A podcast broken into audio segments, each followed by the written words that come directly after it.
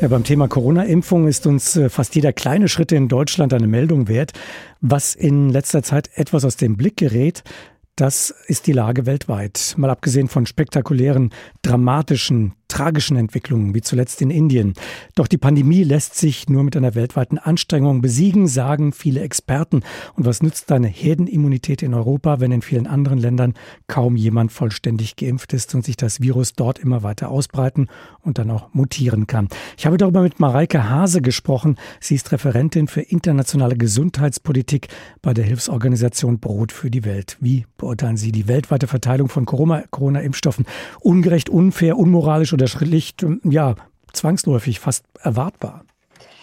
Ja, also was wir im Moment beobachten, ist, dass es eine extreme Schieflage gibt äh, bezüglich des Zugangs zu Impfstoffen. Wir erleben, dass die Impfstoffe, die bisher verimpft wurden, zu über 80 Prozent in Ländern mit mittlerem und hohem Einkommen verimpft wurden und nur etwa 0,3 Prozent überhaupt in Länder mit niedrigem Einkommen gingen. Das heißt, also wir haben jetzt die Situation, dass in wohlhabenden Ländern so ungefähr eine von vier Personen geimpft ist, während in, in ärmeren Ländern ungefähr eine von 500 äh, Personen äh, geimpft wurde. Und ähm, die Prognosen sind, dass ärmere Länder oder die ärmsten Länder vor allem gerade noch bis 2023 oder 2024 auf einen umfassenden Schutz durch Covid, also Impfstoffe gegen Covid-19 warten müssen. Und das ist aus unserer Sicht moralisch ein absoluter Skandal. Wir haben eine moralische Verantwortung natürlich allen Menschen auch gegenüber. Aber auf der anderen Seite sehen wir auch, dass es epidemiologisch sehr schwierig ist. Selbstzerstörerisch hat die Weltgesundheitsorganisation letzte Woche gerade noch gesagt. Denn was wir ja erleben, ist, dass sich das Virus immer weiter entwickelt. Es gibt immer neue Mutationen. Einige davon sind aggressiver, das heißt, sie sind äh, ansteckender, zum Teil auch tödlicher. Und Epidemiologen sagen voraus, dass wir vielleicht noch ungefähr ein Jahr haben, bis Impfstoffe auch nicht mehr äh, wirksam sein werden und wir neue Impfstoffe entwickeln müssen oder zumindest die alten anpassen müssen. Und diese Mutationen, die entwickeln sich eben vor allem dann und dort, äh, wo wenig geimpft wird.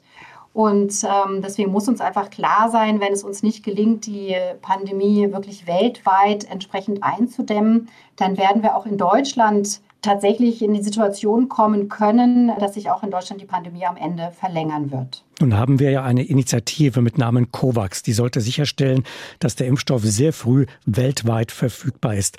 Darf man, muss man zum heutigen Zeitpunkt COVAX schon als äh, Misserfolg bezeichnen, als möglicherweise gescheitert? Soweit würde ich nicht gehen, denn ich glaube, es ist jetzt noch die Gelegenheit umzulenken und COVAX tatsächlich erfolgreich zu machen. Die Idee von COVAX war ja, dass grundsätzlich alle Länder über COVAX bis Ende diesen Jahres 20 ähm, Prozent ihrer Bevölkerungen hätten impfen können. Äh, tatsächlich ist es jetzt so, dass wir, wie ich es schon gerade beschrieben habe, in, in wohlhabenden Ländern die Situation haben, dass wir wahrscheinlich bis zum Sommer oder spätestens bis Ende des Jahres dort Herdenimmunität erreicht haben. Äh, COVAX hat weiterhin das Ziel, bis Ende des Jahres 20 Prozent der Bevölkerungen zu erreichen, gerade in ärmeren Ländern.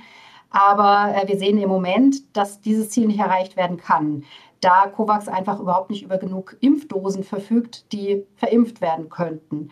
Wir sehen, dass COVAX bis heute eigentlich 100 Millionen Impfdosen verimpft haben sollte in ärmeren Ländern. Aktuell sind es ähm, ungefähr etwas mehr als 40 Millionen, also sind jetzt schon extrem im Rückschritt äh, zu ihrem oder sozusagen können ihr Ziel nicht erreichen.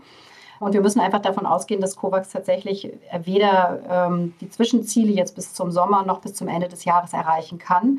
Und das ja, obwohl dieses Ziel, 20 Prozent der Bevölkerung zu erreichen, ja schon kein äh, besonders äh, motiviertes Ziel ist, wenn wir eben gleichzeitig sehen, dass wir in, in Deutschland oder in wohlhabenden Ländern bis dahin wahrscheinlich Herdenimmunität erreicht haben werden. Was könnte man tun, um COVAX doch noch zu einem Erfolg zu machen? Liegt es am Geld oder liegt es nicht am Ende auch an der Verfügbarkeit schlicht und ergreifend der Impfstoffe und auch der Transportkapazitäten?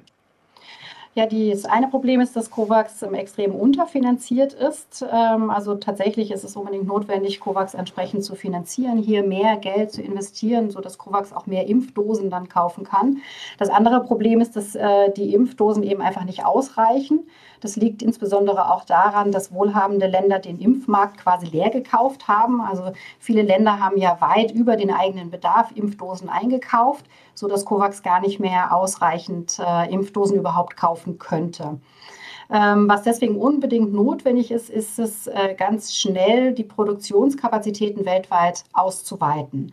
Wir sehen, dass es wirklich weltweit auch in vielen ärmeren Ländern oder sozusagen Mitteleinkommensländern ähm, weitreichende Produktionskapazitäten gibt, die aber aktuell nicht genutzt werden sondern die Produktion wird ja ausschließlich ähm, durch eine Handvoll Unternehmen im Moment gesteuert, die zwar zum Teil freiwillige Kooperationen auch eingehen, um die Produktion auszuweiten.